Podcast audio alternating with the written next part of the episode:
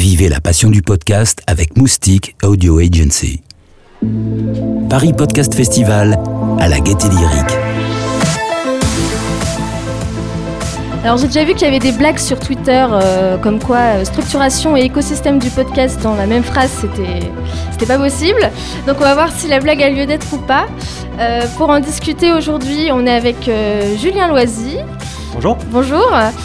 donc vous êtes fondateur et président de Podcastéo depuis 2017, de Podcut depuis 2018, fin 2018, et puis du Pod depuis cet été. Exactement. Qui est une newsletter et en même temps un guide papier.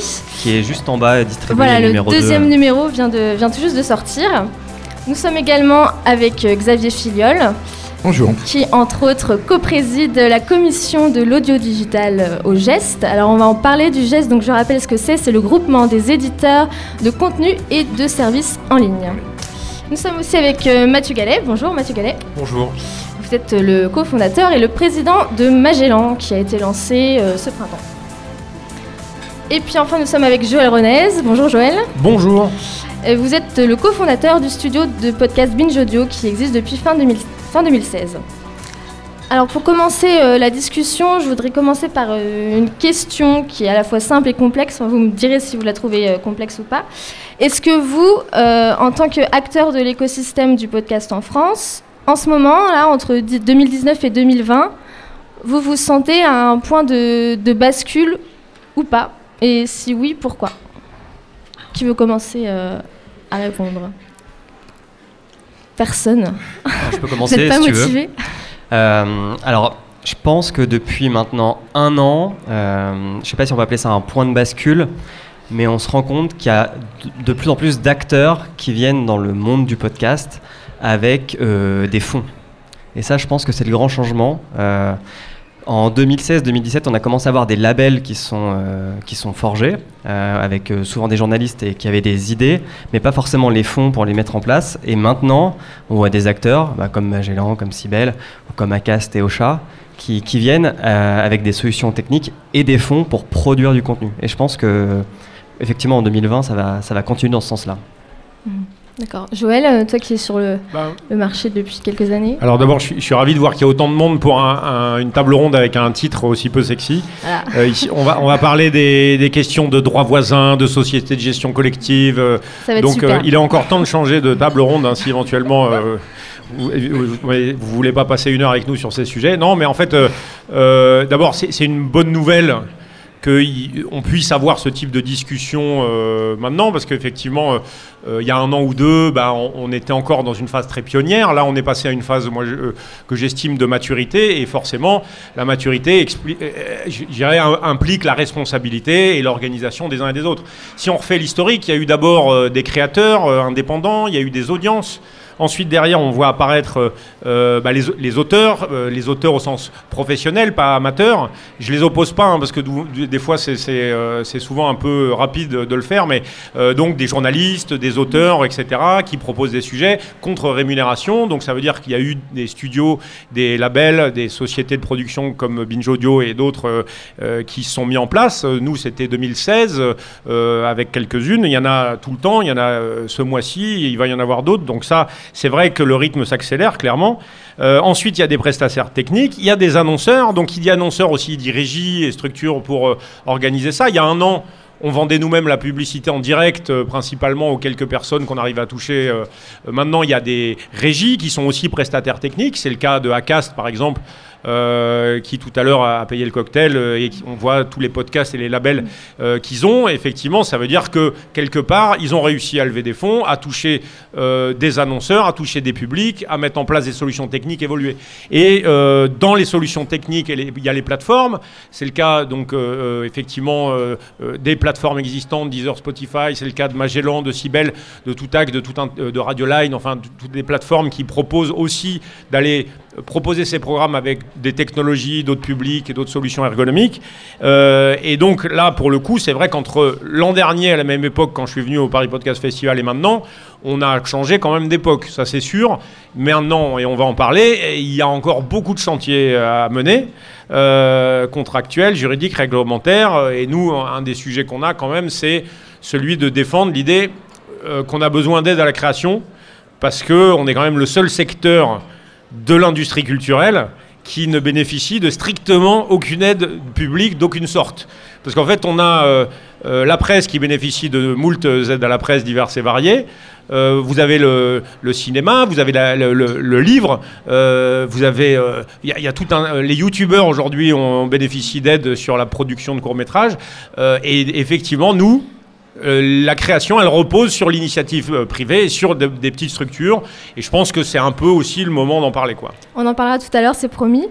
Euh, et Mathieu Gallet, vous, est-ce que vous avez l'impression, quand vous avez lancé Magellan, que vous avez accéléré, que vous avez participé à cette accélération que décrit Joël? Je pense que l'accélération, elle, elle, date d'un petit peu avant, c'est ce que tu disais, sur le fait qu'on puisse lever des fonds en France euh, à partir d'un PowerPoint, ce qui était le, cas de, Magellan, euh, quand euh, avec Arthur Perticos, mon associé, on, a pris notre bâton de pèlerin pour effectivement proposer ce, ce, qui était un projet d'une plateforme à la fois d'agrégation et de production des contenus podcast. Euh, bah, le fait qu'on arrive à convaincre, que Sibel aussi arrive derrière euh, à convaincre euh, d'autres acteurs de, d'investir dans ce secteur, ça prouve que voilà, il y avait un intérêt, en tout cas on voyait qu'il y avait le début de quelque chose je ne suis pas complètement sûr, comme, comme Joël, qu'on soit à une phase de maturité. Je dirais qu'on est peut-être juste avant, mais en tout cas, ce qui est sûr, c'est que je fais le même constat que toi par rapport à l'année dernière. Ça a beaucoup bougé. En un an, euh, il y a eu énormément euh, de nouveaux acteurs qui sont arrivés sur la production. Bien sûr, des, acteurs natifs du podcast, mais tous les médias traditionnels et bien au-delà des radios se mettent aujourd'hui au podcast. On pense évidemment à la presse, aux acteurs de la presse donc il y a vraiment un engouement euh, de ce point de vue-là.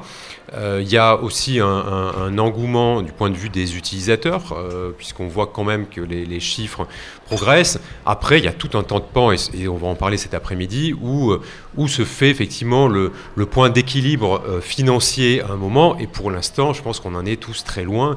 Et, et peut-être que le moment de maturité, ce sera justement le moment où les entreprises seront, seront bénéficiaires. pour l'instant, je crois que c'est, on reste quand même dans des petites économies que des plateformes comme la nôtre sont financées par euh, euh, du euh, capital risque, hein, qui porte bien son nom, qui est là effectivement pour créer, inciter à créer un marché, le développer, développer un écosystème, et que pour l'instant on est encore dans cette phase effectivement de croissance. Et ce qui est très positif, c'est que cette croissance, elle continue, elle ne s'arrête pas à tous les niveaux, de, à tous les pans de la chaîne de valeur sur, sur ce média. Vous, Xavier Filol, quand on a discuté en amont de cette table ronde, vous m'avez dit euh, on est à une étape de bascule qui s'appelle la professionnalisation. Donc vous, vous avez l'impression que la maturité, elle est déjà là ou que c'est encore un peu bancal, euh, comme, euh, comme dit Non, je pense qu'il y a un delta entre maturité et, professionnalisation. Je pense qu'on ne peut pas atteindre la maturité sans professionnalisation, donc c'est peut-être l'étape d'avant dont on parle. En tout cas, c'est le besoin qui crée la fonction au geste, puisqu'on s'occupe déjà de pas mal, d'énormément de, de chantiers, de sujets, puisque je rappelle, c'est le geste regroupe l'essentiel de la presse en ligne, euh, des télés, des radios en ligne, et des radios même traditionnelles. Euh, donc euh, ce chantier vient s'ajouter aux autres, ce, soit celui de la web radio, sur lequel on a beaucoup travaillé et sur lequel on continue à, discuter et négocier pour avoir les conditions favorables sur les droits. donc ce chantier, il est, important parce qu'en fait, il il vient aussi en, renfort de deux autres chantiers, qui est celui du livre blanc dont on travaille sur la troisième édition, puisque dans l'idée de la professionnalisation, l'idée c'est aussi euh, vis-à-vis euh, bah, des gens qui financent, qui sont euh, peut-être pas le capital risque, mais, les, annonceurs, qui puissent acheter et comprendre cet écosystème qui vient s'intégrer dans un écosystème plus grand, qui s'appelle l'audio digital, où il y a déjà les acteurs du streaming, il y a déjà la, la radio en ligne, les web radios, etc. Donc tout ça devient assez complexe vu de l'extérieur, d'où ce livre blanc, cette troisième édition qui va sortir pour le salon de la radio, je vous offre un scoop, euh, ou pas, mais en tout cas euh, qui participe à, la professionnalisation et puis donner un focus particulier, euh, puisque le podcast sera un petit peu à l'honneur dans ce livre blanc. Et l'autre groupe de travail, c'est celui de la mesure d'audience que Joël connaît bien, puisqu'on y travaille ensemble depuis des années. Et donc, pareil, on caresse. Et encore pour quelques années. Alors, justement, non, non, vous y arrivez ou c'en est où cette histoire Ça fait un bout de temps.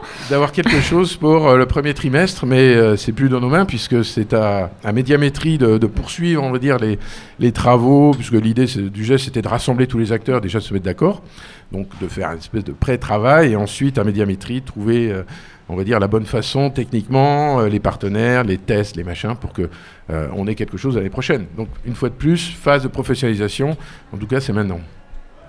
Phase de hiérarchisation aussi, peut-être, parce qu'il y a quand même eu euh, l'événement du printemps, donc vous en parliez, c'était l'arrivée de, Magellan et de Cybelle sur, bah, dans l'écosystème.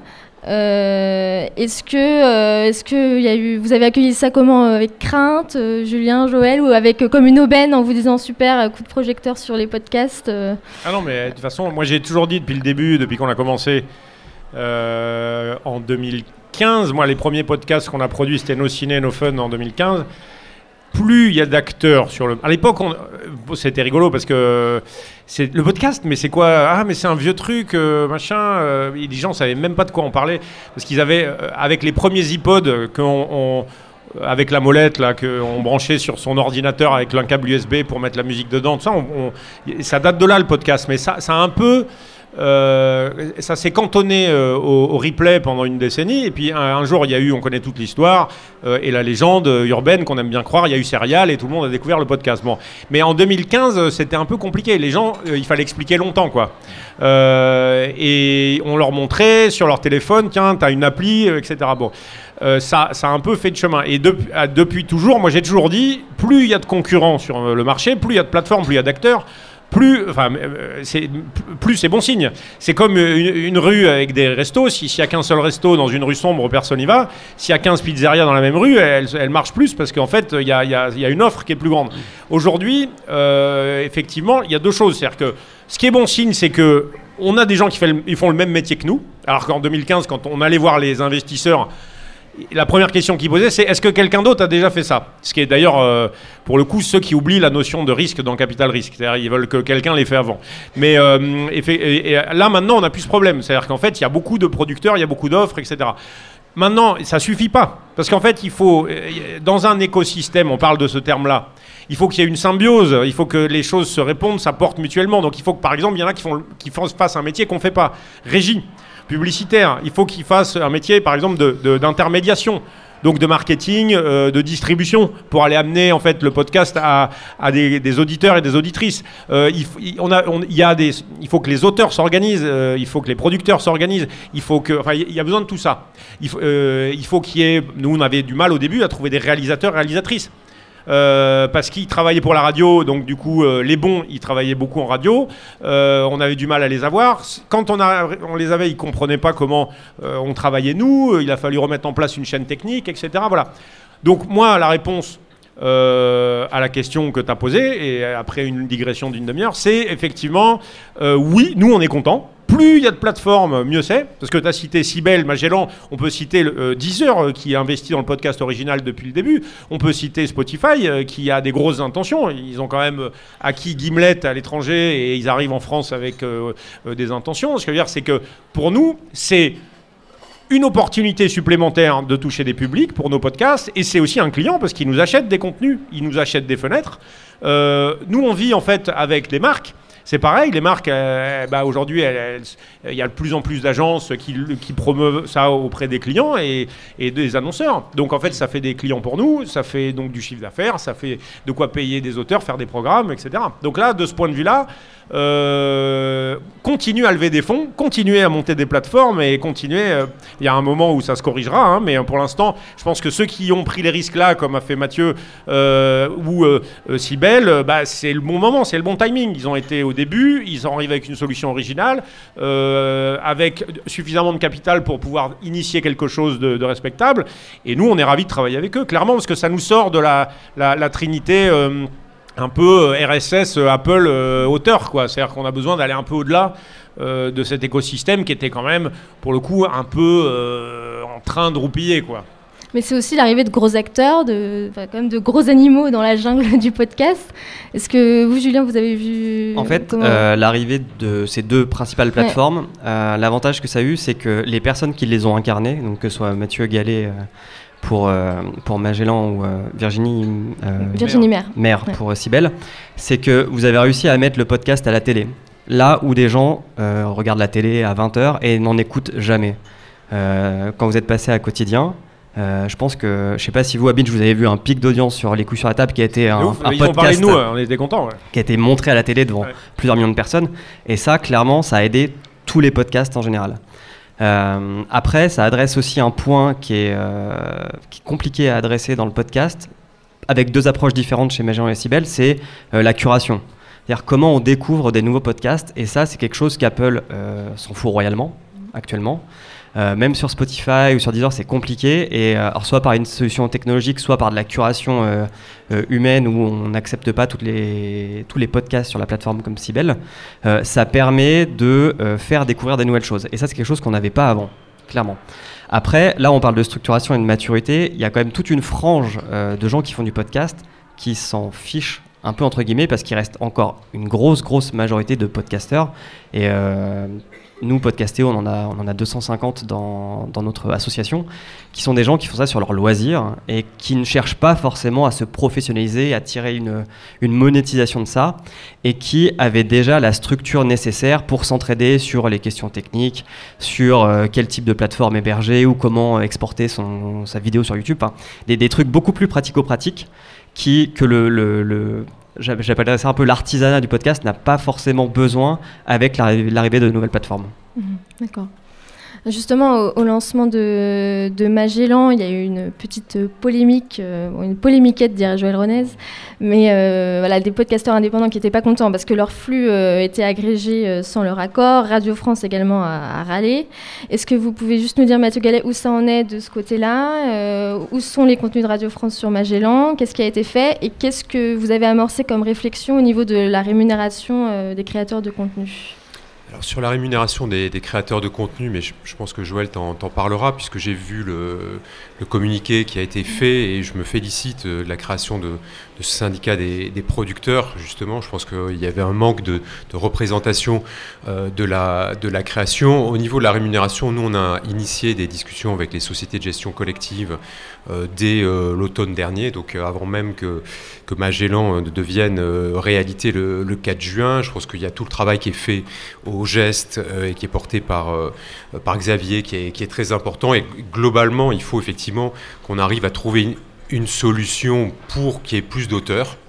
Euh, et que pour qu'il y ait plus d'auteurs, qu'ils aient aussi une rémunération au-delà de la rémunération qu'on paie quand on produit, évidemment, puisque quand on paie tout travail euh, méritant salaire, il y a une rémunération primaire, mais effectivement que le droit d'auteur, puisqu'on est en France, puisse aussi euh, s'appliquer sur le, podcast original, j'ai pas tellement le terme natif, quoi, mais donc voilà, le podcast qui n'est pas du replay de la radio, puisque pour le cas du replay de la radio, ça rentre déjà dans un, une enveloppe liée à la diffusion, à la diffusion broadcast euh, si je, fais référence à, ce que j'ai connu euh, à Radio France. Donc effectivement, je pense qu'il y a besoin de cette, de, cette deuxième, de cette deuxième fenêtre et je pense qu'on va tous y travailler.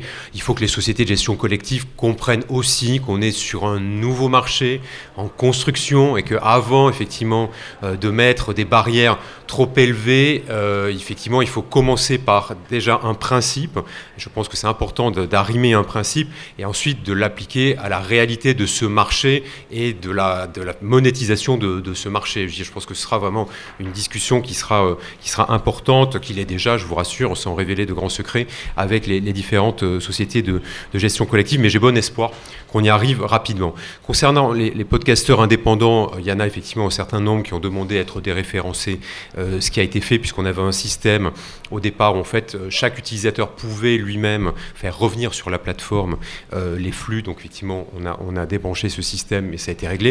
Qatar Radio France, et toutes les radios d'ailleurs euh, euh, qui, euh, qui sont publiques ou, même privées, notre position n'a pas changé et elle n'a pas vocation à changer aujourd'hui à partir du moment où la distribution de ces contenus gratuits est, faite par des flux RSS publics et gratuits qui ne, qui ne correspondent pas à une nouvelle communication, à un nouveau public. Je ne vois pas pourquoi les plateformes françaises en seraient privées alors que toutes les plateformes qui sont basées partout dans le monde et qui agrègent euh, les contenus euh, de Radio France, de RTL, d'Europe 1, enfin toutes les radios françaises et de toutes les radios d'ailleurs euh, par ailleurs qui sont diffusées en flux RSS le font, pourquoi est-ce que nous, on n'aurait pas le, droit de le faire, sachant qu'on ne gagne rien sur la partie gratuite?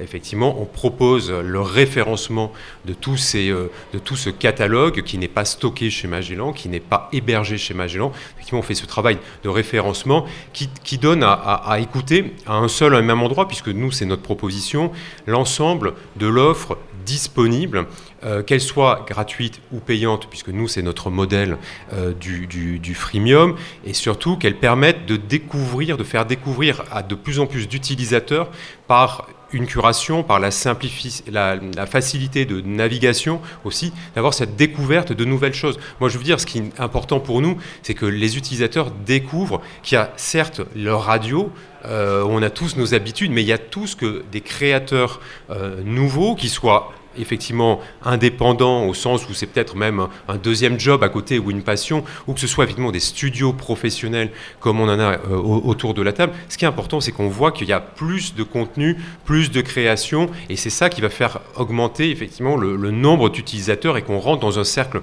vertueux, je pense, pour l'écosystème. Je, rappelle juste que ce qui, gênait certains podcasteurs euh, et Radio France, c'est que les contenus pouvaient Enfin, ils avaient l'impression que leur contenu pouvait servir de produit d'appel, euh, d'appât entre guillemets, pour euh, la partie payante. Euh, bah, non, parce qu'il y a vraiment deux, ces deux approches qui sont, qui sont différentes. Il n'y a même pas de targetage à partir d'un contenu vers un autre. Non, mais il y a, enfin, moi je soutiens la position de Mathieu Gallet là-dessus. C'est-à-dire que d'abord, que ça serve de produit d'appel, comment ça se fait que ça pose un problème quand c'est chez Magellan et pas chez Apple? Enfin, pourquoi vous croyez qu'Apple ils offrent des podcasts gratuitement? C'est que et pourquoi ils vous proposent une photothèque et pourquoi qui n'est pas payante non plus et pourquoi ils vous proposent tout un tas d'autres services? C'est qu'ils vendent des appareils, ils vendent du cloud, euh, ils vendent du stockage et ils font leurs revenus comme ça. Donc en fait, ce que je veux dire, c'est que cette polémique là, soit vous l'avez pour tout le monde, soit vous l'avez pour personne. Et après, effectivement, moi, alors pour le coup, c'est en tant que contribuable qui paye la redevance, je, je considère qu'en fait les programmes doivent être accessibles Aujourd'hui, en fait, moi, j'ai connecté euh, une. Euh, j'écoute les podcasts de rattrapage avec une Alexa en envoyant les, les, les, sons via Spotify. Bon, parce que chacun, justement, on parle de l'écosystème euh, et du, de la possibilité, de la magie du XML, de connecter ce qu'on veut avec ce qu'on veut. Bon, et eh ben aujourd'hui, je peux pas écouter Affaires sensibles dans, dans, Spotify. Bon, et à un moment donné, on peut dire, bah, soit Radio France fait son boulot en, en, donnant des conditions dures, soit on peut dire, bah, il lèse en fait, le contribuable en lui laissant pas écouter, en fait, ce qu'il doit écouter. Euh, et normalement, le boulot d'une radio de service public, c'est de faire en sorte que les gens qui ont payé le programme puissent l'écouter avec le moyen qu'ils ont choisi. Donc ça, moi là-dessus, je pense qu'on peut pas faire de rupture d'égalité, à dire d'un côté Apple peut l'avoir et de l'autre côté les autres plateformes, vous passez à la caisse. Et parce qu'à la fin, celui qui est lésé, c'est le contribuable qui paye et qui du coup lui a, le droit de choisir le mode d'écoute. Ça aussi, je pense, c'est important. Et au lieu de se battre là-dessus, Radio France ferait mieux d'essayer aussi d'initier un écosystème, par exemple, dans lequel ils font appel à de la production déléguée indépendante. vous allez faire bondir des gens là. C'est un sujet. Production déléguée à Radio France, vous allez. Non mais oui, mais enfin, je veux dire, il y a rien de tabou. Aujourd'hui, je vais vous dire, euh, dimanche ici, on fait un mash-up entre un podcast qui s'appelle Kif Taras que je produis et la BBC, qui est un podcast qui s'appelle No Country for Young Women.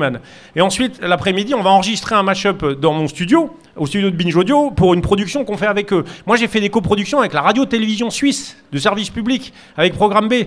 Pourquoi je ne le fais pas avec Radio France? Je veux dire, ça, c'est le sujet. Euh, le, sujet, c'est pas de savoir si euh, euh, on n'a pas le droit d'écouter les podcasts sur telle ou telle application. Je veux dire, il faut à un moment donné être facilitateur. Et pour le coup, je pense qu'ils sont revenus largement sur cette position au moment justement, euh, avant l'été, où il y a des nouvelles plateformes, où il y a un élan qui se fait, ils ont un peu pété l'ambiance. Et ça, moi, c'est le reproche que je leur aurais fait. Je pense que tout le monde, depuis, euh, depuis cette époque, a eu le temps de, s'hydrater et de dire, OK, bah, peut-être qu'on pourrait travailler un peu différemment. Et je pense qu'on a tous intérêt à ça.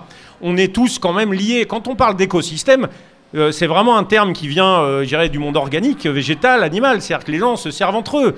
Donc c'est plutôt ça qu'il faut favoriser que d'essayer de, se tirer dans le pied. Je veux dire, il faut quand même être logique. Et aujourd'hui, jusque-là, ce qui est de particulier avec ce monde, c'est que justement, ça marche comme ça. Alors, tu, tu fais référence tout à l'heure au fait qu'on a créé, enfin, Mathieu a fait référence sur le fait qu'on a créé un syndicat de producteurs. Bah, ça participe de ça. Tu viens toujours de, tout juste de se lancer, ça s'appelle PIA. Alors, ça, s'appelle PIA comme producteur indépendant audio. C'est-à-dire qu'en en fait, euh, par exemple, là, on va jouer Binge en scène à Marseille. On s'associe pour ça avec Urban Prod, euh, qui est donc euh, un lieu, un tiers-lieu, une société de production à Marseille, qui, qui édite Yes.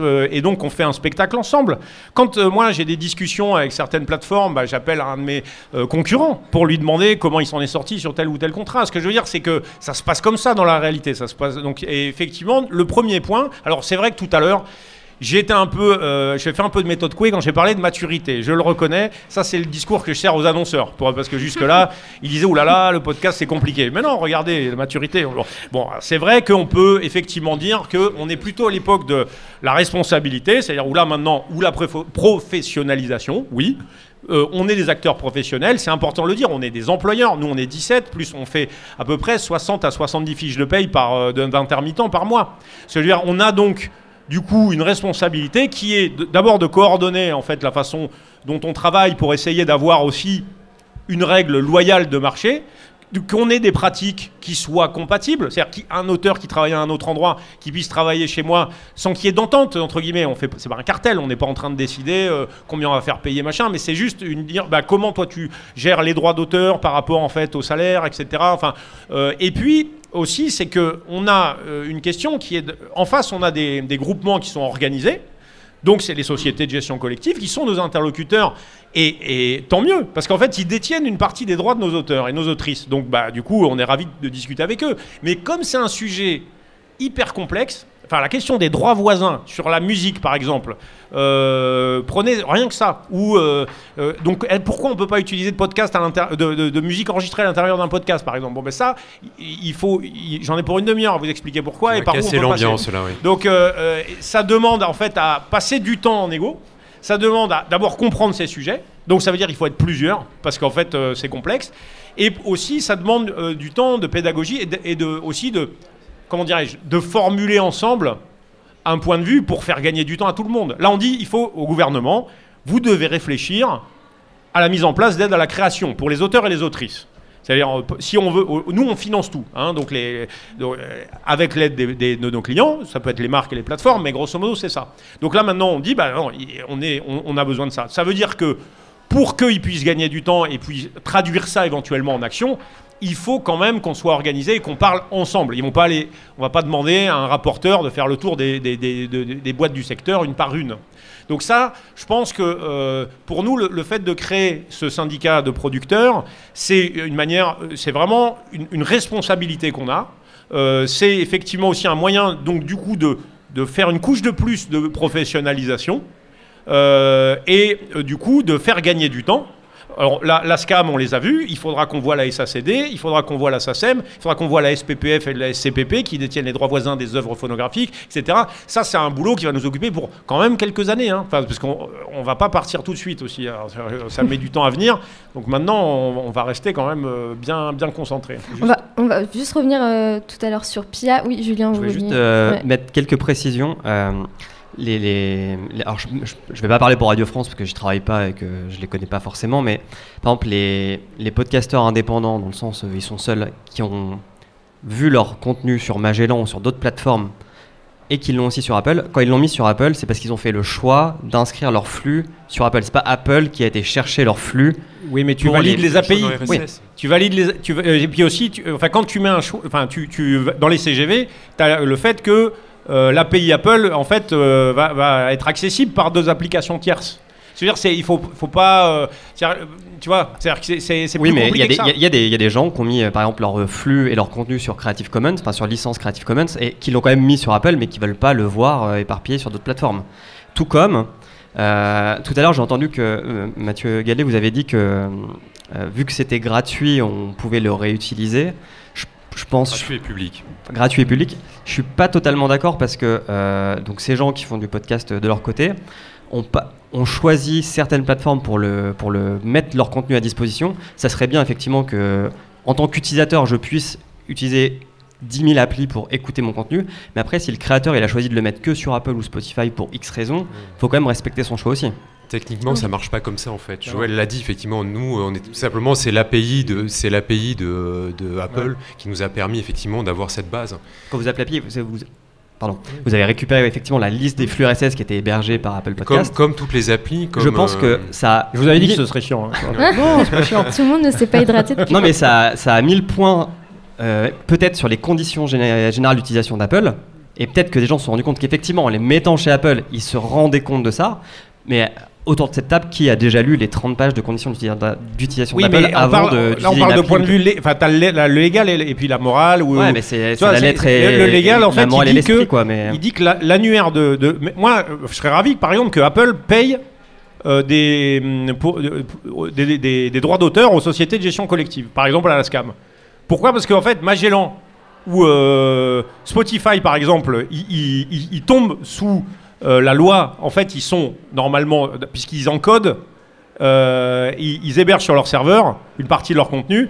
Ils sont donc contraints. Nous, on n'héberge pas. Hein. Non, Spotify. Non, mais sur les contenus que vous créez, par exemple. Ah, les ils sont contraints par la loi de, de, contracter avec les sociétés de gestion collective de droits d'auteur, par exemple, pour les auteurs d'œuvres documentaires.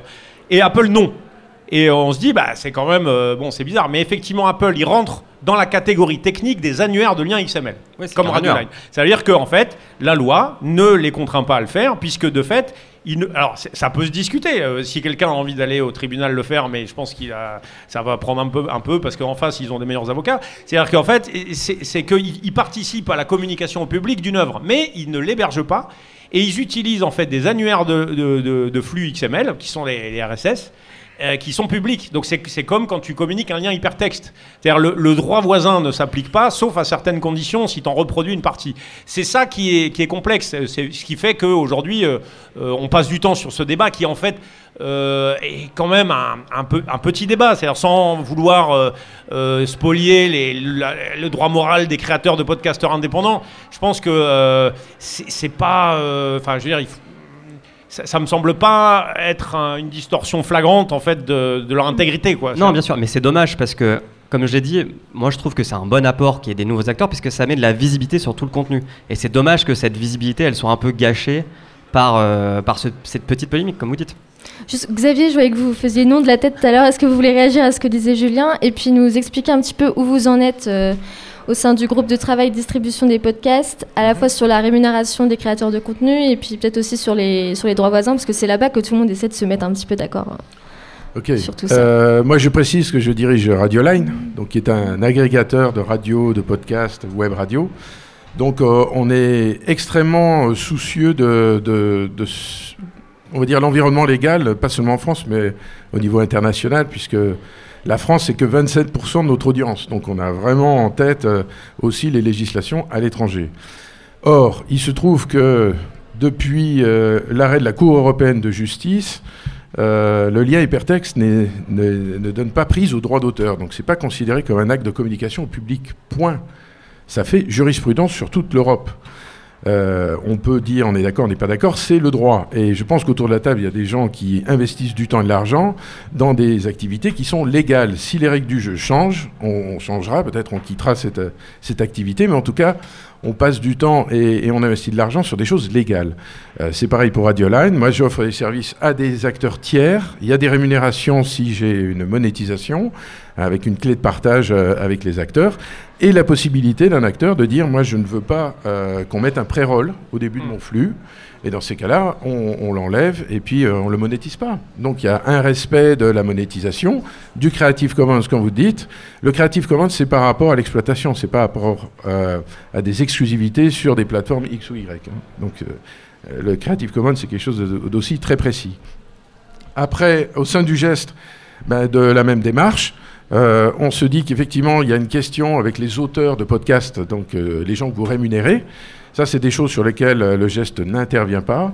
Par contre, en tant que facilitateur, ce qu'on essaie de faire, c'est de définir des accords cadres, comme on l'a fait par le passé avec la SACEM sur l'ancien contrat téléchargement de musique, puis de streaming à la demande, puis de sonnerie musicale, puis on vient de clore 12 ans de négociations sur les web radios commerciales. Donc on est dans notre rôle d'intégrer cette nouvelle exploitation sur des œuvres préexistantes. Ça veut dire quoi? Ça veut dire que quand tu veux écouter ou récupérer de la musique et l'intégrer dans ton podcast, il s'agit d'une réutilisation et dans ces cas-là, euh, les sociétés de gestion collective sont là pour délivrer des, accords et heureusement qu'elles sont là parce qu'elles facilitent aussi l'acquisition de ces droits. Euh, je rappelle que pour les, acteurs du streaming à la demande, il n'y a pas de gestion collective. Donc il faut aller producteur par producteur obtenir un accord. Et c'est extrêmement coûteux, ça déséquilibre tous les modèles économiques, etc. Donc là, ce qu'on essaie de faire, c'est que comme il n'y a pas de gestion collective globale, SCAM, SACEM et SACD, on a entamé des discussions en parallèle avec le geste, euh, avec donc le soutien de l'ensemble des radios qui sont membres, mais aussi des acteurs du podcast, puisque mmh. Binge est membre du geste, ainsi que l'ensemble quasiment de l'écosystème, euh, on va dire, commercial, entre guillemets. Euh, et l'idée, c'est de, définir des accords cadres pour que chaque acteur n'ait pas à faire sa négo, à faire son pourcentage, mais qu'on ait des, conditions générales qui soient claires, prévisibles et qui permettent, quand on lève des fonds, de dire aux annonceurs, ben, on n'est pas dans une zone grise. On est dans une zone où les droits, ça coûte tant, l'acquisition des contenus sur des œuvres dramatiques, sur les œuvres euh, documentaires et sur la musique. Donc là, vous avez une feuille de route, il y a un texte qui a été envoyé, euh, vous en êtes tout Alors non seulement euh, on a une feuille de route, mais les invitations ont été envoyées à ces trois acteurs, SCAM et SACD SACEM. SACEM nous a déjà proposé des dates, et donc on va les voir dans le mois qui vient. De toute façon, tout le monde a y gagné. Les auteurs, les sociétés... Enfin, je rappelle, la SCAM la SACEM représente les auteurs et les autrices, hein, donc, euh, donc qui sont leurs sociétaires. Majoritairement, euh, la plupart des auteurs en radio le sont. Euh, donc, eux, leur intérêt, c'est de percevoir. Et nous, notre intérêt, c'est d'exploiter. Donc tout le monde est content. Enfin, je veux dire, dans la phase initiale, nous, depuis trois ans, Binge Audio, on paye. C'est important parce que des fois, on ne sait pas de quoi on parle. En fait, effectivement, Mathieu l'a rappelé, il y a une partie primaire, le travail. Si je paye quelqu'un 100, je vais le payer 80 alors je parle de brut là, pour le temps de travail qu'il a passé à fabriquer une œuvre. Bon, euh, voilà. Ça, c'est. Euh, et 20, que je vais lui payer aussi, qui est déterminé dans le contrat de travail comme étant la part liée au droit pour exploitation et diffusion. C'est-à-dire le fait que bah, euh, l'œuvre va être communiquée au public par mois, et donc, du coup, il y a des droits d'auteur qui vont être payés. Pourquoi je le paye moi Parce qu'en en fait, il n'y avait pas d'accord de reversement. Ça existe en radio. En radio, en fait, chaque année, Radio France paye 40 euh, millions d'euros, euh, vous regardez le détail dans le rapport euh, annuel, entre toutes les sociétés, les cinq principales, et les sociétés de, de, droit voisin, qui, eux, sont répartis sur son budget global, qui doit être de, je sais plus, 650, quelque chose comme ça. et donc ça, en fait, c'est la même chose. Sauf que nous, on n'avait pas d'accord. Donc qu'est-ce qu'on fait? On a dit, bah, on le temps qu'on fasse un accord, eh ben on va, euh, du coup, nous, vous, la, le payer. Maintenant, on est au stade où les sociétés de gestion collective, comme elles voient que justement c'est un signe de, maturité, en tout cas de fait qu'on y va, elles disent oh là là, il y a de l'argent, il y a des annonceurs, il y a des trucs, hein, il y a des audiences, il faut qu'on aille percevoir. Ça vaut le coup de se déplacer, parce qu'avant ça, si c'est pour percevoir 20 balles, c'est du temps perdu. Il faut quand même aussi le dire, c'est-à-dire qu'elles sont quand même tenues par des impératifs de rentabilité. Bon, là et maintenant, elles disent voilà, on va vous proposer de, de donc de percevoir et de répartir. Nous, ça nous arrange, parce qu'au lieu de faire de réserver sur chaque contrat, ben, du coup, on le paye une fois. C'est juste que ça fait un accord à, mener. Évidemment, il faut qu'on négocie la part euh, et le mode et, l'assiette. C'est-à-dire pour éviter aussi que ça, ça se remplace, enfin, qu'on le perçoive comme une taxe, alors qu'en fait c'est juste l'usage d'un droit. Mais ça, c'est de la négociation. Aujourd'hui, on en est au stade où, via le geste, nous en tant qu'éditeurs, on participe au groupe de travail et directement en tant qu'éditeur, on, a des rendez-vous directement, en tant que producteur, on a des rendez-vous avec la, SCAM pour l'instant. Alors, ce que j'ai compris des discussions qu'on a eues, c'est qu'ils sont plutôt dans une perspective de pédagogie. C'est-à-dire de dire, écoutez, euh, il y a beaucoup d'acteurs nouveaux qui ne sont pas forcément coutumiers de la gestion collective. On va leur dire, voilà, nous, on propose un pourcentage.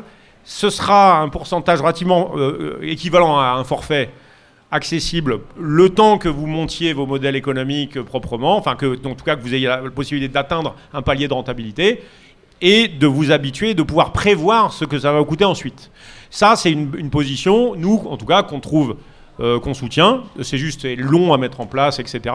Et il faut aussi prévenir les auteurs et les autrices présents dans la salle que l'assiette de perception ne va pas leur garantir des revenus, je dirais, qui sont significatifs. Il faut, quand même se rappeler que Radio France, si vous faites un, documentaire, par exemple, pour France Culture, alors ça va dépendre de l'heure, de l'audience et tout. Vous allez percevoir, par exemple, je ne sais pas, 600 euros de, de, cachet, et puis vous allez percevoir éventuellement 300 et 400 euros en fait de droits de diffusion. Euh, nous, la proportion, ce serait plutôt de. Euh, on ne sait pas, tant que mais ça va être des taux de reversement qui seront très faibles, de l'ordre de quelques euros.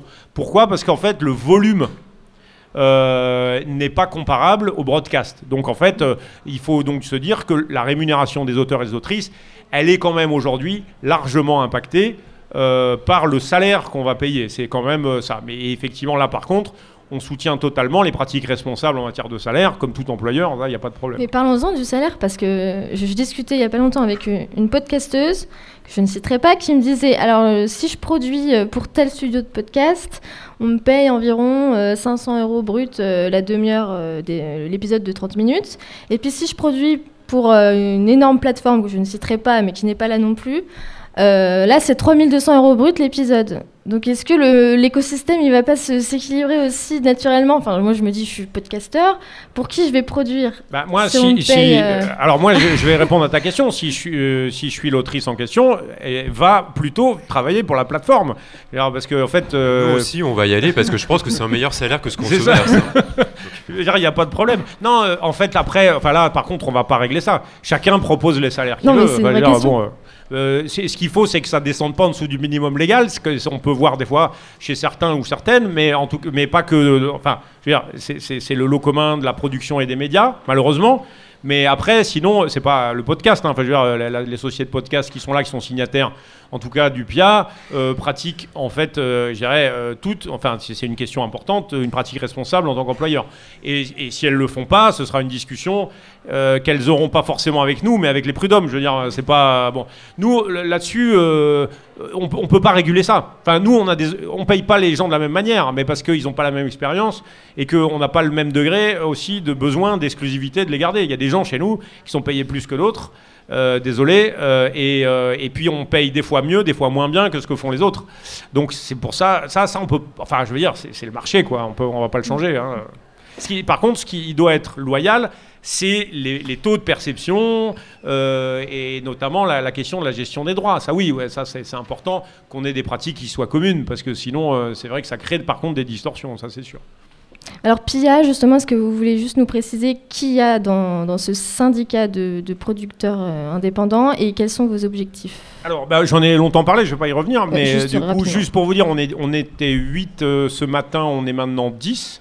Euh, puisqu'on a été rejoint par d'autres sociétés. Pour, adhérer donc à PIA, qui est producteur indépendant audio, qui est un syndicat professionnel de producteurs audio, il faut avoir une raison sociale et donc une pratique professionnelle du podcast. Et donc, euh, évidemment, de produire, au sens de produire, c'est quoi? C'est je fabrique des programmes audio dont je détiens et je gère les droits et euh, à, des fins de communication euh, au public. Voilà, donc on a des gens aussi divers que Slate, qui est un, journal, un média, qui a une activité de production, que Paradiso, que, qui est une société créée par Lorenzo Benedetti, Black Sheep, il y a Louis Media, Binge Audio et Nouvelles Écoutes, on a Urban Prod à Marseille, euh, on a. Qui c'est que j'ai oublié? Ah voilà, Bababam. Et euh, j'ai pas sous les yeux, mais en fait on est 10, vous pouvez trouver le communiqué de presse, on l'a diffusé sur euh, partout. juste pour vous dire, c'est encore une fois, hein, c'est vraiment une démarche de partage d'informations et de formalisation de propositions. Donc euh, on n'est on pas un lobby, euh, on n'a pas les moyens. Enfin, je veux dire, c'est pas. Euh, ça, c'est le point 1. Et point 2, effectivement, il y a une loi audiovisuelle en cours. Et donc la loi, après, elle est suivie de décrets. Bon, D'abord d'un débat parlementaire, ensuite de décrets. Tout ça, c'est un, cycle qui va durer 18 mois à 2 ans.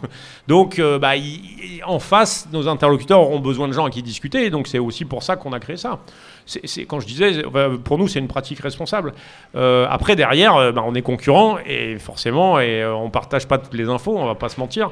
Mais c'est surtout pour nous, en fait, ce qui nous importait, c'est ça. et puis surtout, de défendre, je reviens, je rabâche, la question de l'aide à la création. Je l'aurais dit sept fois, je vais le dire une huitième. On ne peut pas être le seul secteur culturel à ne bénéficier d'aucune aide d'aucune sorte par contre, on ne tient pas à être subventionné, perfusé, c'est pas le problème. On tient juste à ce qu'il y ait aussi de l'équité là-dessus. Un auteur de, livre, il va pouvoir bénéficier de bourses, de soutien du Centre national des, un éditeur du Centre national des lettres, du Centre national de je sais pas quoi, des conseils régionaux, des bourses, des trucs. Euh, un, auteur de radio, euh, enfin de, comment dire, en télévision par exemple, il va pouvoir bénéficier via un producteur d'aide à l'écriture, via le CNC, etc. Enfin, la presse, les médias peuvent bénéficier d'aide structurelle et sur projet euh, dans leur activité. Bon bah voilà, nous on dit juste pensez à nous. On ne demande pas des 100 et des 1000, on demande que les auteurs et les autrices qui ont des projets puissent bénéficier de bourses. Ça reste enfin de, voilà, d'aide à l'écriture, etc. Notamment, ça nous permettrait, nous, de, d'augmenter un peu euh, nos ambitions en matière de fiction, qui est la partie la plus coûteuse, en fait, euh, de ce métier. Euh, et donc, on souhaite aider, pour des raisons aussi d'exception culturelle. Si c'est aussi pour permettre qu'on n'ait pas que des formats américains qui soient traduits et développés en France. Enfin, je veux dire, c'est pas complètement euh, hors de propos. Alors le temps file, euh, je voulais juste vous faire réagir à deux chiffres de l'étude qui a été présentée tout à l'heure, euh, qui a été commandée par le festival et qui a été réalisée par l'Institut CSA et puis Avas. Le premier chiffre, c'est sur l'accessibilité des podcasts. Alors il y a 33% des, auditeurs de podcasts natifs en France qui, éprouvent des difficultés à trouver des contenus intéressants quand, ils, cherchent des podcasts. donc régulièrement, euh, non, souvent, 14% régulièrement et 32% de temps en temps. Et puis le deuxième chiffre que, je voulais, dont je voulais vous parler, c'est 71% des auditeurs hebdomadaires seraient prêts à payer pour écouter leur podcast préféré et 57% prêts à payer pour éviter la pub. Mathieu Gallet, qu'est-ce que ça...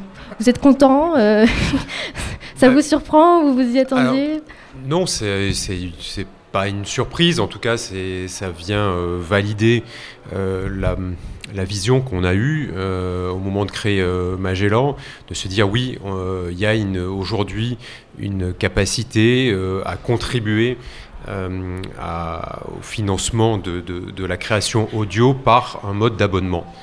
d'abonnement ou d'achat à l'acte, puisqu'en fait, on n'a pas beaucoup communiqué sur ce, ce moyen-là, mais sur Magellan, vous pouvez acheter une série à l'acte, vous pouvez acheter via un abonnement euh, mensuel illimité à, à 4,99€. Donc moi je trouve que c'est des, chiffres qui vont dans le bon sens. entre, les intentions et l'acte d'achat, je serais, euh, je serais prudent. Donc je préfère qu'on parte d'assez haut en disant que 3 sur 4 sont prêts à payer pour en avoir peut-être 1 sur 4 qui in fine euh, le fait. Ce qu'on constate, c'est que depuis le début, Magellan est la seule plateforme en France effectivement à faire payer des contenus audio.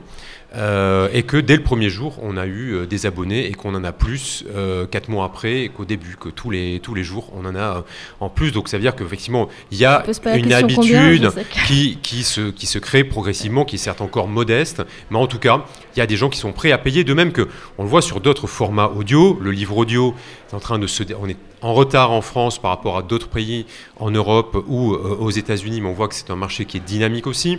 Il y a le marché de la méditation aussi, on est dans l'audio. Euh, Petit Bambou est un très beau succès en France, on passe à Calm, à Headspace, à toutes ces offres-là. Donc qu'il y ait un marché de l'audio monétisable, nous, c'est notre conviction. Après, on pense que pour pouvoir faire accepter à, à des utilisateurs de payer, alors soit c'est pour pas avoir de publicité. Nous, on n'a pas fait ce choix-là. Il y a certaines plateformes américaines, effectivement, qui, euh, mettent dans leur offre premium le fait de, de dépuber euh, les contenus. Euh, soit, effectivement, vous êtes dans un marché de, sans, absolument sans publicité pour des contenus originaux, exclusifs. Et c'est là où on est dans un modèle qui ressemble à Netflix, à modulo le fait que voilà, nous on a une approche qui est quand même euh, freemium, donc il y a tout un, pan de découverte et c'est là où je me dis on a encore beaucoup de travail à faire puisque 33% c'est ça des, des, utilisateurs disent qu'ils ont du mal à trouver et à découvrir des choses intéressantes. Donc voilà, on doit continuer à investir pour faciliter la découvrabilité. Euh, et donc c'est aussi une des raisons principales de la création de, de Magellan, parce que ce point faible, on en a tous conscience, donc on a encore beaucoup de boulot. Julien, vous, je crois qu'à Podcast, vous allez vous étudier la solution de, de la pub. Oui. Euh, alors, on étudie la solution de mettre effectivement de la pub en pré-roll, puisque comme les études le montrent, euh, de plus en plus de gens sont prêts à accepter de la pub pour financer entre guillemets le contenu. Euh, tout en proposant une solution aussi pour dépuber, enfin je sais pas si c'est le bon terme, mais pour enlever la pub via par exemple, vous pouvez payer par un, un Patreon afin de contribuer vous-même au, label ou à l'émission et ainsi enlever la pub. mais je crois qu'il ne faut pas qu'on oublie aussi, c'est qu'en France, on a une, une culture de l'accès à la culture gratuite qui n'y a pas forcément aux États-Unis. Aux États-Unis, ils payent beaucoup pour écouter des radios payantes. Nous, on a toujours eu euh, la radio par la FM gratuitement. Euh, on est, moi, je fais partie de la génération des trentenaires où on a eu accès à Napster, à Casa, donc on a eu accès à énormément de, de, culture, soit musicale ou euh, cinématographique, gratuitement. Et maintenant, de nous faire payer pour ça, ça a été, ça a été très, très, très compliqué pour changer l'état d'esprit. Je pense plus en France qu'ailleurs. Et sur le, le chiffre de l'accessibilité des contenus, je pense que euh, les, études montrent au Canada ou en Australie, qui sont faites par euh, Edison Research, par exemple, que le premier facteur de euh, découvrabilité d'un podcast, c'est le bouche à oreille. Donc il faut qu'il y ait de plus en plus de gens qui écoutent du podcast pour que votre propre podcast soit recommandé par une personne. Les, en, France, encore très récemment, il y avait très très peu de journaux, et, presse papier ou web, qui faisaient des sections de podcast. Maintenant, Télérama s'y est mis, 20 minutes s'y Euh, il y, a Le Monde aussi qui, a augmenté le volume de ses papiers sur le sujet. Mais parce que depuis qu'ils se sont mis euh, au podcast eux-mêmes en septembre. Mais euh, c'était très très rare d'avoir de la sélection. Et quand je dis de la, la sélection, c'est pas reprendre du replay radio ou le podcast qui a déjà eu 15 articles sur le même sujet. Quoi. Vraiment de faire d'un travail de curation. Euh, je me rappelle qu'il y a une journaliste de Télérama, euh, Mathilde, il me semble, qui a, qui a pris une photo de son, de son notebook. Et on l'admire tous parce qu'on n'a pas le temps d'écouter. Elle a écouté, je, ne sais plus, une centaine de podcasts, pour pouvoir en sélectionner 5. Quoi. Et ce travail-là de journaliste, il est très peu fait encore.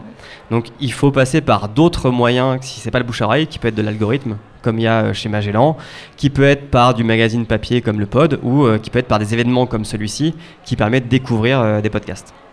Avant de passer aux questions du public, euh, le mot de la fin, Xavier, vous, vous parlez d'un jardin euh, à construire ensemble. Vous êtes très poétique quand vous parlez du podcast. oui, oui, vous m'avez dit ça. Ça m'a un peu surprise d'ailleurs. Il ne faut pas se faire tondre du coup. voilà. Cultiver son jardin sûrement, mais euh, non, non, mais pour parler de découvrabilité, je pense qu'il ne faut pas oublier les métadonnées. Parce qu'effectivement, euh, le BABA, on reste dans des systèmes techniques. Si la, donnée n'est pas là, si le sujet n'est pas là, les, invités, euh, etc., ne sont pas présents dans le fichier son, euh, ils risquent pas de remonter dans, les systèmes. donc tout ce travail de SEO, c'est pas que juste avoir des algorithmes, parce que l'algorithme va travailler sur la base de métadonnées. Donc les auteurs, les producteurs de podcasts, il faut penser absolument à enrichir d'informations, de contextualisation, et c'est pas seulement un fichier son qu'on pousse comme ça sur le, sur le net. Je pense qu'on est au bord de, la surproduction de podcasts, il faut quand même le dire, et donc euh, on aura besoin de plus en plus, et ça va se faire assez naturellement, mais si on veut aider au processus, effectivement, euh, des, des, curateurs et des gens qui sont des influenceurs de podcasts comme on l'a eu euh, sur YouTube. Pour finir sur, euh, sur la partie euh, consentement à payer, euh, je ne pense pas que la pression publicitaire aujourd'hui sur les podcasts soit telle que les gens disent non, non, il y a trop de publicité sur les podcasts, ça se saurait. On ne ferait pas de livre blanc et on ferait autre chose. maintenant, cette sensibilité, c'est pas la première fois que je vois ce type de chiffres. Dans la réalité, ceux qui ont mis en place vraiment des offres sans publicité avec des, des fonctionnalités avancées, euh, le taux de transformation, s'il dépasse 1%, c'est le maximum. Donc là, je vous parle de, vrais chiffres, pas simplement de est-ce que vous préférez payer ou que ce soit gratuit? Juste, juste pour rebondir sur le payant, on n'a pas parlé de Boxon, qui était la première offre payante de podcast en France et qui a duré un an et qui est maintenant euh, morte, il me semble. On peut toujours écouter euh, les contenus en ligne, il me semble, mais. Euh, peut-être bien. Alors, Joël réclamait une minute pour parler de la mesure d'audience. Franchement, je promets que ce sera une minute avec 60 secondes dedans. Donc, juste pour vous dire, euh, sur la question de la mesure d'audience, et ça c'est important, et là je vais délivrer quelques points clés ou quelques conseils. Premier point qui concerne euh, d'abord quand vous, pour les gens qui éditent, diffusent des podcasts. Arrêtez de parler d'auditeurs, de trucs, de, de, chiffres dans tous les sens, etc. C'est-à-dire que la mesure la plus communément admise sur le marché, c'est celle du nombre d'écoutes, downloads en anglais, qu'on traduit improprement par écoute. Il faudrait dire téléchargement. Mais après, ça nous emmène sur un autre débat sur le taux de machin. Bon, enfin. à 16h15 ici. Oui, un atelier. Euh, pour tous les podcasteurs qui sont intéressés par la mesure d'audience, il y a un atelier cet après-midi. Voilà, mais, juste pour vous dire, je redis, c'est que c'est le nombre de downloads par mois par RSS. C'est la mesure qui permet de se comparer. C'est pas par épisode, par truc, par ce que vous voulez. Deuxièmement, il y, a une, norme, notamment pour ceux qui veulent faire de la publicité, qui est les normes qui sont IAB 2.0. Et effectivement, il n'y en a pas d'autres. C'est-à-dire qu'en fait, euh, ça ne sert à rien d'essayer de s'inventer ces, thermomètres. Il y, a, une règle, il y a celle-là. Donc en fait, les plateformes qui sont en mesure de commercialiser des pré-rolls, du mid-roll, etc., c'est celles qui correspondent à ça. Pour des raisons aussi, justement, de structure de marché. C'est-à-dire les agences les Havas, les, euh, ce que vous voulez, etc., elles vont pas acheter avec, des, avec des monnaies différentes. Il faut que tout le monde mesure avec les mêmes normes. Donc déjà, ça, si tout le monde, tous les acteurs font ce boulot, c'est déjà important. Et après, il y a la mesure de la performance, c'est-à-dire, en fait, le nombre, enfin, les, chiffres, les métriques. Bon, là, euh, euh, il y, a, plusieurs chantiers qui sont menés. Il y en a, effectivement, il y a un atelier là-dessus, mais je pense qu'il faut en dire un mot parce que ça participe de la structuration du marché. Euh, dans le cadre du GES, il y a eu beaucoup de consultations dans, la commission audio-digitale, et c'est important. Il y a un groupe de travail. Hein, groupe de travail. Il y a effectivement une solution prônée par Médiamétrie. Il y en a une autre euh, menée par l'ACPM et qui peuvent être d'ailleurs euh, aussi compatibles. Euh, et je pense que c'est important de suivre ça de près. Pour parce que c'est ce qui va permettre d'une part de mesurer correctement avec un bon thermomètre fiable pour que les annonceurs achètent des vrais trucs, des vrais, espaces et pas du pipeau. Et deuxièmement, de comparer les chiffres entre eux. Parce que sinon, en fait, on peut donner n'importe quel chiffre.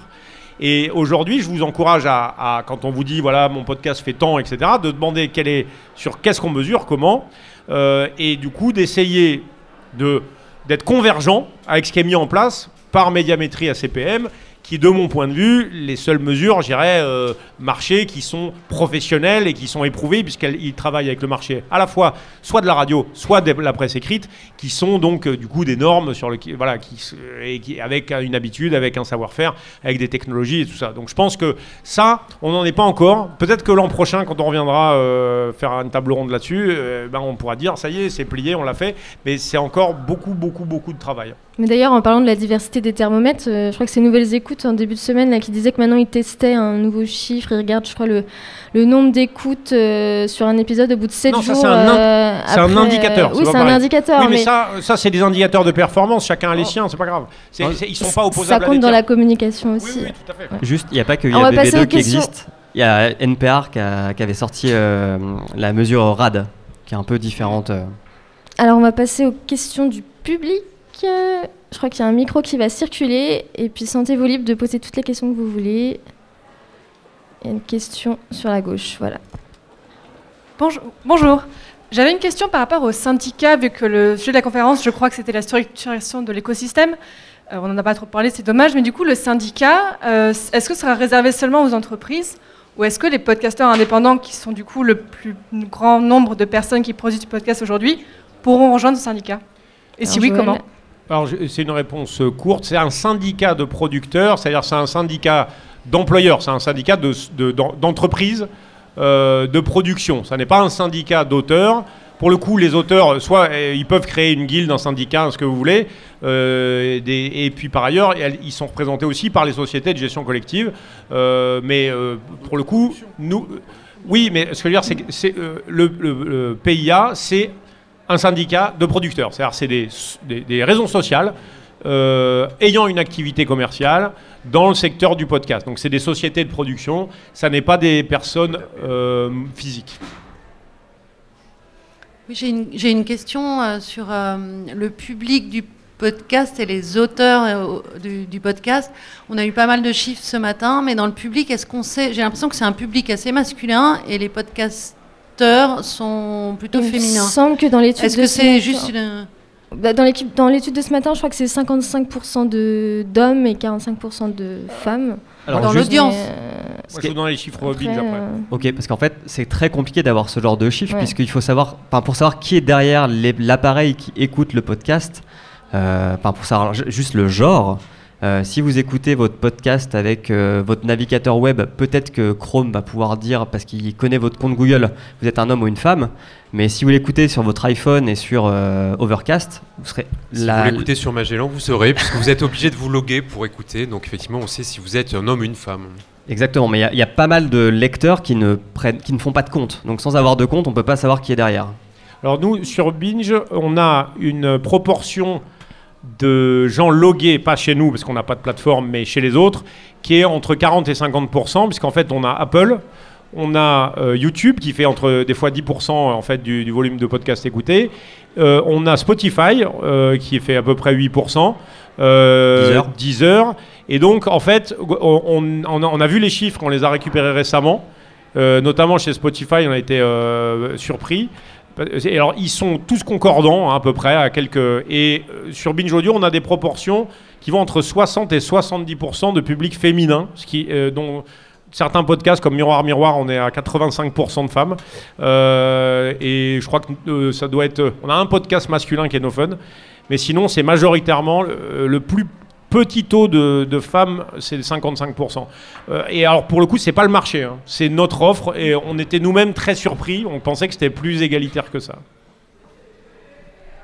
Est-ce qu'il y a une autre question? Oui. Euh, oui, bonjour. Moi, je voulais juste revenir. Euh, je crois que c'est vous, euh, Xavier Filiol, qui avez parlé de surproduction à un moment. J'ai vu que ça a un petit peu fait tiquer Joël Ronez. Est-ce qu'effectivement, à un moment donné, on. Enfin, moi, je, rien que depuis un ou deux ans, effectivement, c'est assez incroyable le nombre de podcasts différents et surtout l'éventail de ceux. Enfin, il y a à la fois des podcasts indépendants, des gens qui font ça dans leur salon, et euh, des podcasts vraiment professionnels et professionnalisés de euh, journalistes, d'auteurs, de réalisateurs, etc., qui sont euh, rémunérés. est-ce que c'est quelque chose qui, enfin, sur lequel il faut se réjouir, encore une fois, le fait ou alors est-ce qu'on arrive à un moment où est-ce qu'il y a un risque qu'on arrive à un trop plein qui peut-être nuise au, secteur ou pas du tout? Je te voyais, je te voyais. oui, oui, enfin. Chez Radio Line, on en a 45 000 des podcasts. Euh, qui viennent de 130 pays. Réécoute et natif. Il faut faire un peu natif, replay, tout, hein, je mets tout dedans. Mais la grande majorité, c'est du natif, parce qu'on a passé des accords euh, avec Spreaker aux États-Unis, euh, on indexe l'ensemble des, des, acteurs français, etc. Donc, oui, 45 000, personne n'écoute 45 000 podcasts, donc on est obligé d'éditorialiser, de sélectionner, de thématiser. Donc, on fait ce boulot-là pour qu'à l'arrivée, on propose une sélection dans chacun des pays. Donc ça, veut dire savoir ce que les gens écoutent dans chacun des pays. Donc ça fait 80 euh, pays où, vous avez une sélection de contenus audio, euh, radio et podcast. Donc ça me semble beaucoup, mais euh, si je compare à ce qui s'est passé pour YouTube, où on est encore dans cette surproduction totale, ben, on s'aperçoit que c'est bénéfique parce que le public est là. c'est bénéfique parce que je pense que maintenant il y a de la qualité, il y a des gens qui arrivent sur les autres médias qui même atterrissent sur de la télé, c'est pour dire. Euh, et donc, euh, il ne faut pas avoir peur de ça. Je pense qu'au contraire, c'est stimulant et ça pousse un peu euh, les gens à, aller vers peut-être des niches ou, explorer des, sujets que les autres n'explorent pas, parce qu'effectivement, Internet, c'est c'est pas c'est pas un média pour tous, c'est un média pour chacun. Donc alors Joël, vous tiquiez ou vous tiquiez pas Non non mais, bah non mais moi alors là je suis sans équivoque. Il n'y a jamais trop. Je veux dire quand, quand les contenus de médias, quand c'est limité, c'est qu'on est dans un régime qui est quand même pas top. C'est-à-dire qu'en fait, la presse indépendante est libre, la pluralité d'opinion, la création, les gens font ce qu'ils veulent dans le respect de la loi, et la loi quand même est assez libérale en la matière. Euh, donc plus il y a de podcasts, plus, c'est bien. Après, ce que je veux dire, c'est comme, la bouffe, c'est comme la pâtisserie. C'est-à-dire, vous avez euh, sur le marché, vous avez le, gâteau au chocolat de la grand-mère, et puis vous avez euh, Cyril Lignac. Bon, bah, pour euh, le gâteau au chocolat de la grand-mère, il est mangé par trois personnes, mais pour les gens qui le mangent, c'est le meilleur du monde. Et de l'autre côté, vous avez quelqu'un qui, en fait une économie, un business. et effectivement, par contre, voilà, il, ne prétend pas avoir le même lien avec ses clients. C'est, des, choses différentes, et ça coexiste donc pour le podcast, c'est la même chose. Plus il y en a, plus il y en aura. Euh, nous, mieux on se portera. Chacun après aura les moyens de se débrouiller à trouver le, chemin en fait des, des, auditeurs et des auditrices. Je pense qu'il n'y a jamais de risque qu'il y ait un trop plein. Là, pour le coup, je suis vraiment radical. Oui, prochaine question. Oui, bon, allô, bonjour. Euh, je vous, puisqu'on parle d'écosystème du podcast, euh, on, vous parlez d'autrices ou d'auteurs et de journalistes. beaucoup assimilent le monde du podcast monde médiatique à un monde donc journalistique, je me demande qui parmi vous rémunère les journalistes comme des journalistes, car en tant que podcasteuse et journaliste, j'ai beaucoup de mal à me faire payer en salaire et en, en tant que journaliste, et de sorte à ce que ça serve auprès de la CCIJP pour obtenir ma carte de presse, qui est une valeur que mes employeurs recherchent chez moi. Et je me demande où en sont les discussions et est-ce que parmi vous, il y a des gens qui ont une carte de presse grâce aux revenus que vous leur donnez? Alors oui. Alors bon, comment répondre? Alors Bon, je parle pour Binge Audio. Nous, on rémunère les gens en fonction du, mode de rémunération qu'ils préfèrent. Ça veut dire que il y a, euh, alors euh, donc euh, voilà, on est une société de production. On rémunère les gens. Soit il y a des gens qui sont chez nous intermittents du spectacle, qui relèvent donc du régime des congés de spectacle. Il y a des gens qui relèvent du régime général, par exemple, pour des métiers techniques. donc voilà. Il y a des gens qui relève donc du statut de journaliste, la convention collective des journalistes. Donc que ce soit sur une pige ou des CDD ou des CDI, ils sont donc dans la convention avec le 13e mois, la prime d'ancienneté, etc. Donc, euh, et ils peuvent utiliser, ça c'est récent parce que ça a demandé un petit combat, euh, les piges qu'ils font chez nous euh, auprès de la commission carte de presse pour que ça rentre dans le quota en fait des, rémunérations qu'ils perçoivent pour obtenir la carte de presse. C'est-à-dire que on a dû faire la parce que là aussi on était dans un trou noir. Parce qu'en fait, la presse, il faut que ce soit écrit.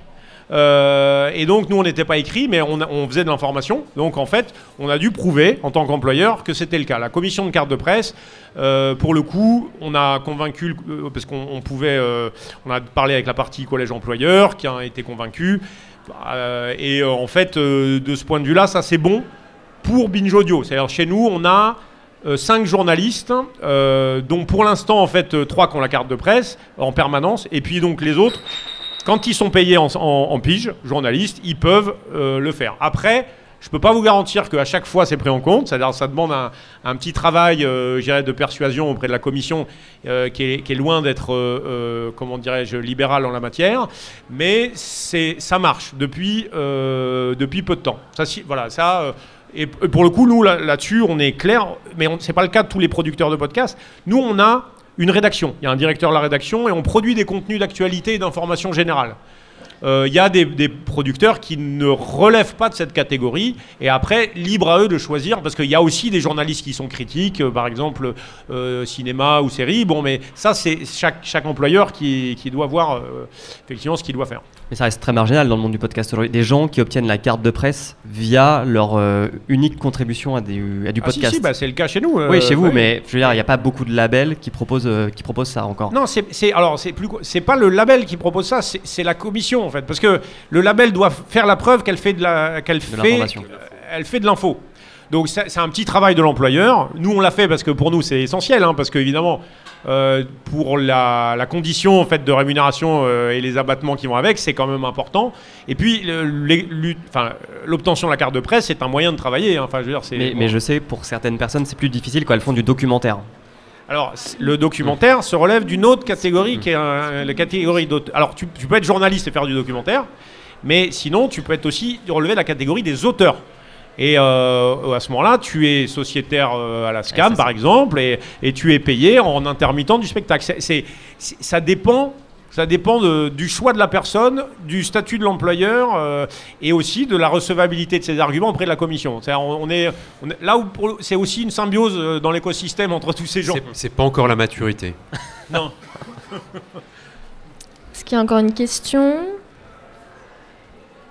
On a le temps encore pour une question. Personne? 3, 2, 1, si, là. J'arrive.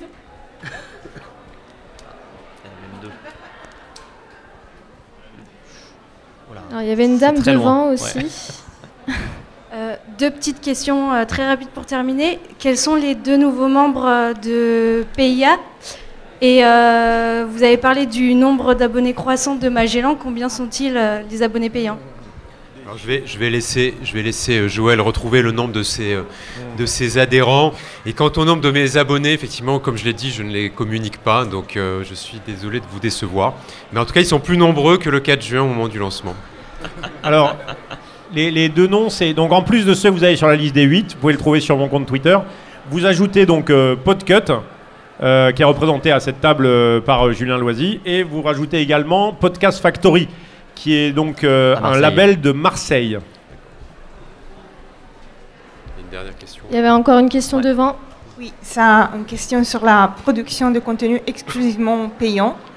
Vous avez considéré la possibilité que ça va stimuler le phénomène de la piraterie, du piratage, comme ah. justement avec Netflix, HBO on a un modèle comme Spotify qui a anéanti la piraterie Écoutez, je, pense que quand effectivement le, secteur du podcast en sera à venir se faire pirater, notamment des, euh, plateformes comme Magellan qui, euh, qui était un explorateur euh, qui était tout à fait légal, ce sera un très très bon signe de maturité pour, pour le secteur.